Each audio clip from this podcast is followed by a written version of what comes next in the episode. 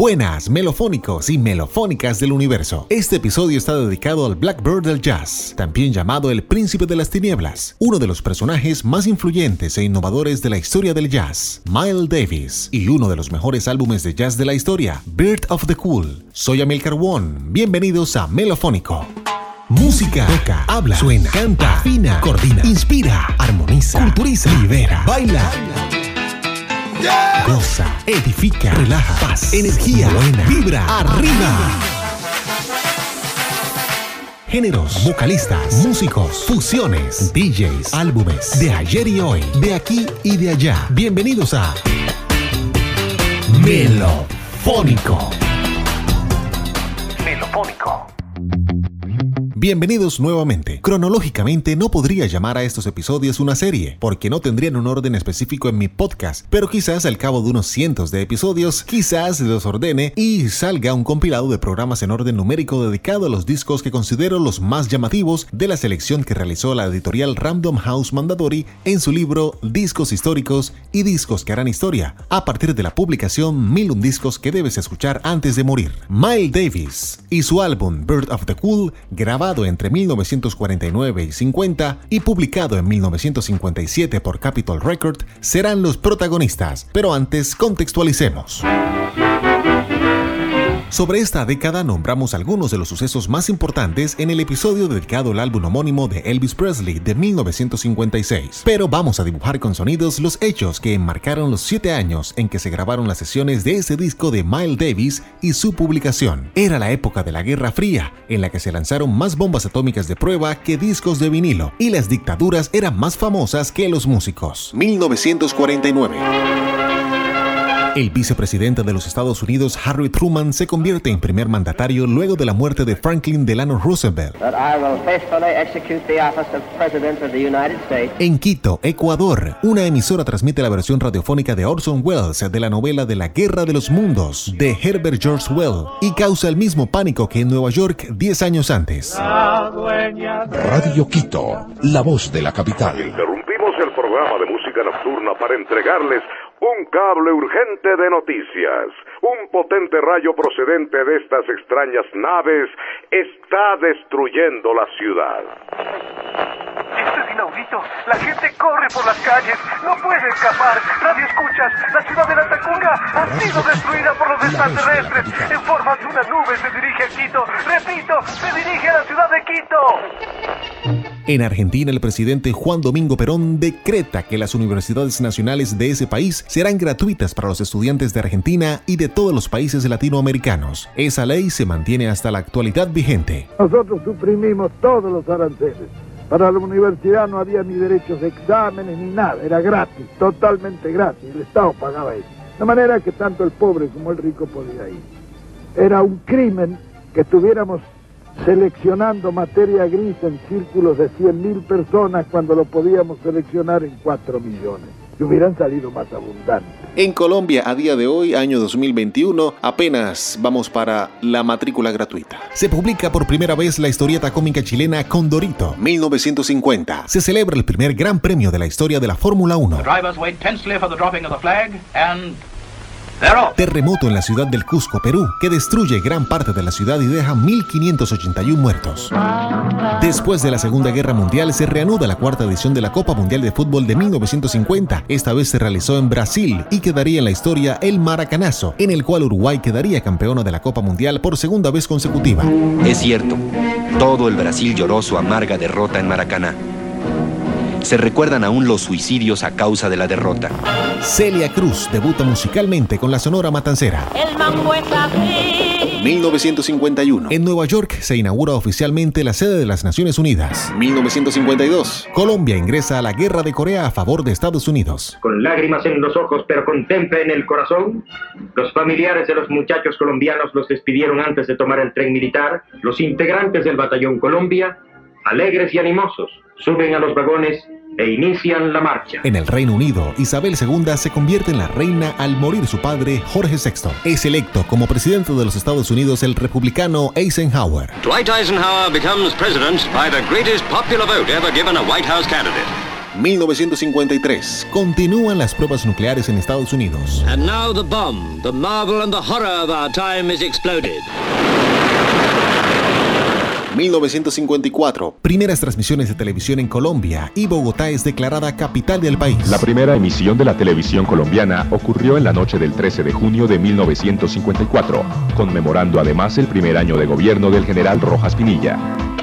La empresa de guitarras Fender presenta por primera vez su famosa Fender Stratocaster. 1955. Inicia la guerra de Vietnam. En México, la mujer empieza a participar en las votaciones populares. Se lanza el que se convertiría en un popular formato de reproducción musical, el disco de vinilo. 1956. Muchos países entran a la ONU. Más pruebas de bombas nucleares en Estados Unidos. 1957. La Unión Soviética pone en órbita el Sputnik, el primer satélite artificial de la Tierra. Recordemos que la vacuna del COVID rusa tiene por nombre Sputnik, en homenaje a su primer satélite. Se inaugura el estadio de fútbol Camp Nou de Barcelona. Sobre la marcha del desfile, el equipo del Club de Fútbol Barcelona, a quien precede el Flamengo, que ha venido especialmente desde Río de Janeiro para tomar parte en los encuentros de fútbol de inauguración del estadio. En Liverpool abre el bar The Cavern Club, hasta el momento un bar cualquiera. Y ese año se lanza el álbum que hoy destacamos de Miles Davis, Birth of the Cool, Nacimiento del Cool. Ladies and gentlemen, let's give them a big hand for something new in modern jazz. Ladies and gentlemen, the Miles Davis Organization antes de empezar a retratar un poco el contexto de Miles, el jazz y la industria discográfica de aquel momento, cabe resaltar, uno, que muchos de los cambios del jazz fueron provocados por el mismo Miles. Dos, que los sellos musicales tenían otras formas de negocio para con el artista y el público. Por eso, si revisan en la discografía del artista, notarán que hay varios álbumes lanzados durante el mismo año. Y tres, que en este espacio solo recreo rápidamente esos hechos, por lo que una vez termine el episodio, la recomendación es buscar más información y sobre todo escuchar la música para que terminen de completar el panorama. Melofónico. Conozcamos el contexto de esos años específicamente del propio artista. Según el documental producido por la BBC, Miles nació en Illinois, estudió la trompeta gracias a su padre que le regaló una siendo niño, a pesar de que su madre, profesora de música, quería que estudiara violín. A los 16 ya tocaba fuera de la ciudad. A los 17 con la banda regional de Eddie Rundle's Blue Devils. Se mudó a Nueva York, entró a la escuela Juilliard, estudiaba de día y en las noches pasaba en la famosa calle 52, donde encontró a Charlie Parker y Dizzy Gillespie, artífices del bebop, y tocaron juntos para el artista Bill Eckstein. Y aquí es donde tengo que hacer otra pausa en la historia para detallar qué es el bebop. Dizzy Gillespie is quintet doing bebop. Este estilo de jazz se desarrollaba en la década de los 40, sucede al swing y precede al cool y al hard bop. Nace en consecuencia de las grandes orquestas llamadas Big Band que se desintegrarían tras la guerra y era imposible mantener económicamente formaciones de gran tamaño. Así los músicos comenzaron a dispersarse en pequeños grupos. Sus iniciadores fueron Dixie Gillespie, Charlie Parker, Max Roach, Bud Powell, y Thelonious Monk. Sus armonías y ritmos rápidos y alegres y predominio de los solos improvisados era muy apetecido en los bares y clubes nocturnos, pero rechazado por los amantes del swing, tanto que se consideró marginal. Por otro lado, ¿qué es el cool en el jazz? es un género musical, también conocido como el West Coast Jazz. Como dije antes, sigue al bebop y es contemporáneo del hard bop. El mismo Miles, siendo una de sus estrellas, se alejó del bebop y creó nuevos sonidos, con un estilo más relajado y orquestal. Tenía mucho más en común con la música clásica europea. El nombre cool, tomado de la expresión to be cool, es decir, calmado, imperturbable, que provenía del argot de los propios músicos. El cool jazz fue una influencia determinante en la eclosión de los estilos bossa nova en Brasil. El divorcio al que sometieron al jazz respecto de sus raíces negras llevó a que Miles Davis repudiara más tarde este estilo. Y por último, ¿qué es el hard bop en el jazz? Este es otro estilo musical dentro del género del jazz que se desarrolló desde mediados de la década de los 50 hasta mediados de los 70 y sigue al cool. Con el fin de revitalizar el jazz, su preocupación va a oscilar de un extremo a otro, desde una mezcla reactualizada del gospel y los blues, que se dará lugar en el estilo dentro del jazz denominado funky o soul, hasta una forma revisada del bebop. Desde esta perspectiva no es posible disasociar el hard bop del funky jazz. En cuanto al entorno social en que nace el hard bop, es conveniente recordar que la posguerra fue una época socialmente represiva en los Estados Unidos y las ideologías progresistas se ven marginadas a circuitos sociales muy concretos. En este contexto, el jazz entra en contacto con estos circuitos en los locales nocturnos, donde tocan los músicos desplazados de los circuitos comerciales, y este contacto supone un empuje en la búsqueda de una ruptura con el swing. Es importante señalar que esta relación jazz-política será permanente durante la historia del bop. En esta línea, la música del hard bop se enorgullece de ser negra y se inspira claramente en los movimientos de derechos civiles. El baterista Art Barkley describió el hard bop como el movimiento de vuelta a los orígenes. Los últimos cinco discos que grabó Miles Quintet para el sello Prestige Record, que son Miles Cooking, Relaxing, Working and Steaming, que mencionaremos más adelante, devolvieron al jazz, el blues y la improvisación que el cool había eliminado. Rompieron con este estilo y consiguieron diferenciarse del resto de grupos gracias al estilo disperso e introspectivo de Davis y al vibrante sonido de Coltrane. La prensa los proclamó los salvadores del jazz. Como hemos visto, Miles Davis estuvo presente en estos importantes cambios en la historia del jazz. Por eso no es raro que encuentren en sus biografías que cambió el rumbo de la música en varias ocasiones.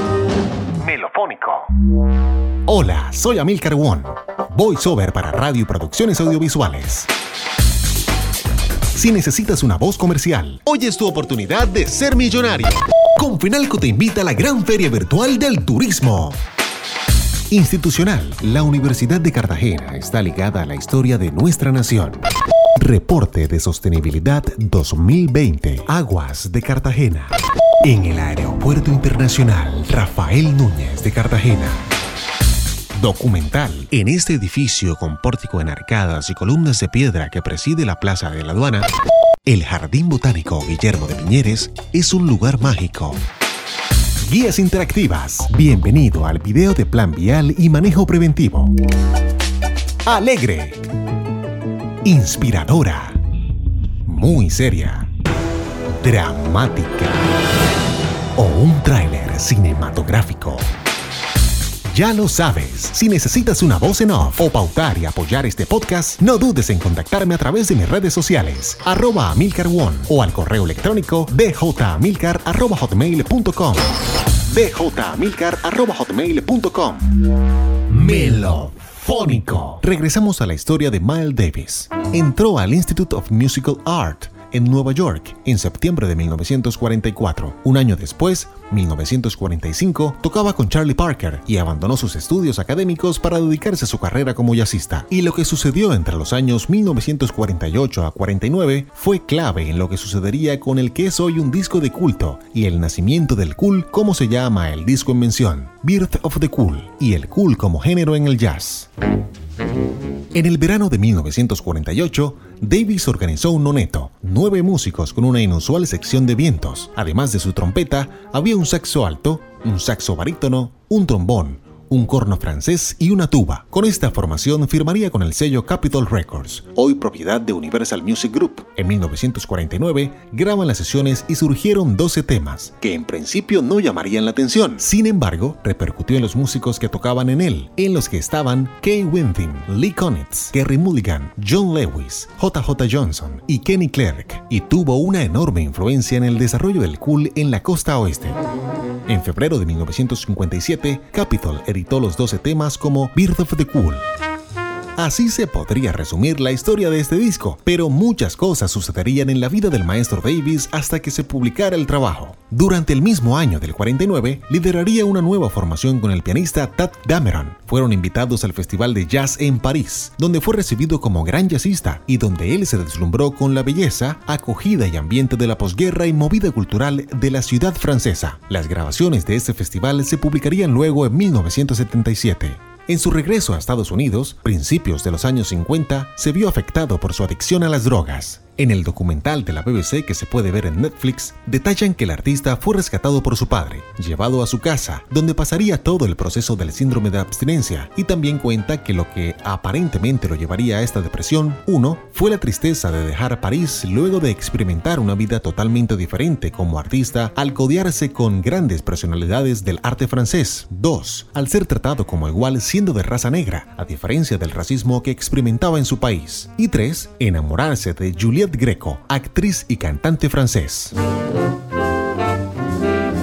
En el audiovisual también cuentan cómo luego de deshabituarse a las drogas hacia 1955, contacta a George Wayne, organizador del Newport Jazz Festival, festival vigente en la actualidad, y le pide la oportunidad de presentarse, y es cuando se da un importante punto de giro en la vida de Davis al interpretar Round Midnight.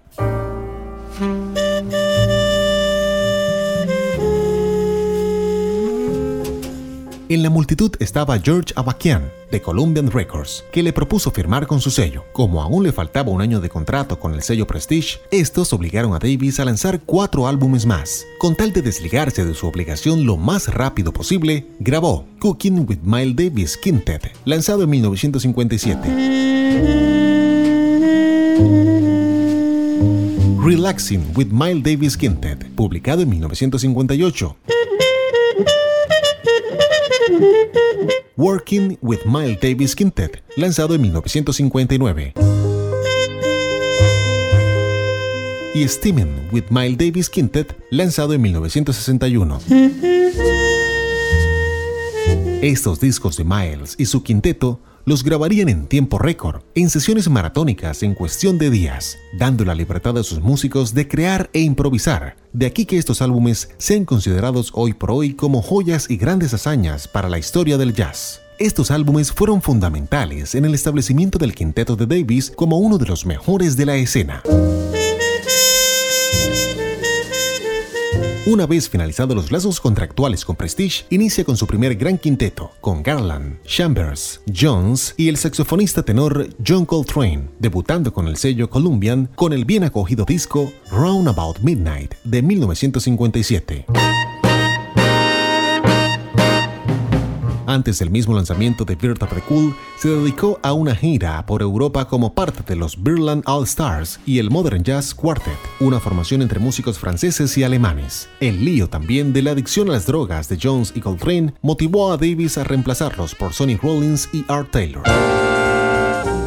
Birth of the Cool, considerado por los críticos como uno de los básicos del jazz moderno, paradigma del cool y fuerte influencia del bop. Miles, con 22 años, reunió a un grupo de jóvenes de la escena underground neoyorquina y enmarcó el vocabulario de reconstrucción y deconstrucción del bebop en un nuevo contexto de improvisación. En su primera sesión como líder, las grabaciones se realizaron en tres sesiones, el 21 de enero y el 22 de abril de 1959 y el 9 de marzo del 50 en los estudios WMGM de Nueva York.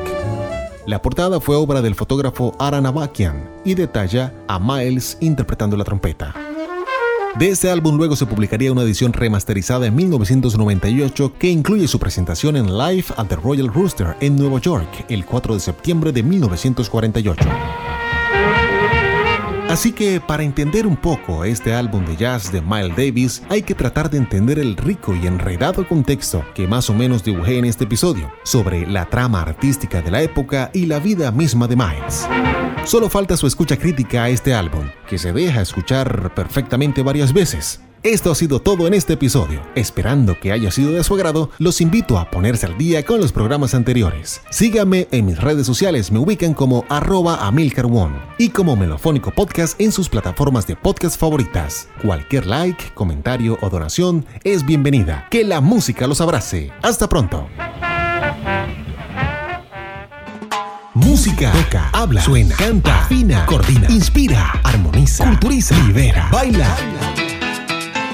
Goza, edifica, relaja, paz, energía, buena, vibra, arriba. Oído, fino, sonido, sentido, ritmo, gusto, instrumento, ruido, silencio. Canción, sazón, pasión, percepción, intuición, opinión, opinión. Géneros, vocalistas, músicos, fusiones, DJs, álbumes, de ayer y hoy, de aquí y de allá. Bienvenidos a Melofónico. Melofónico.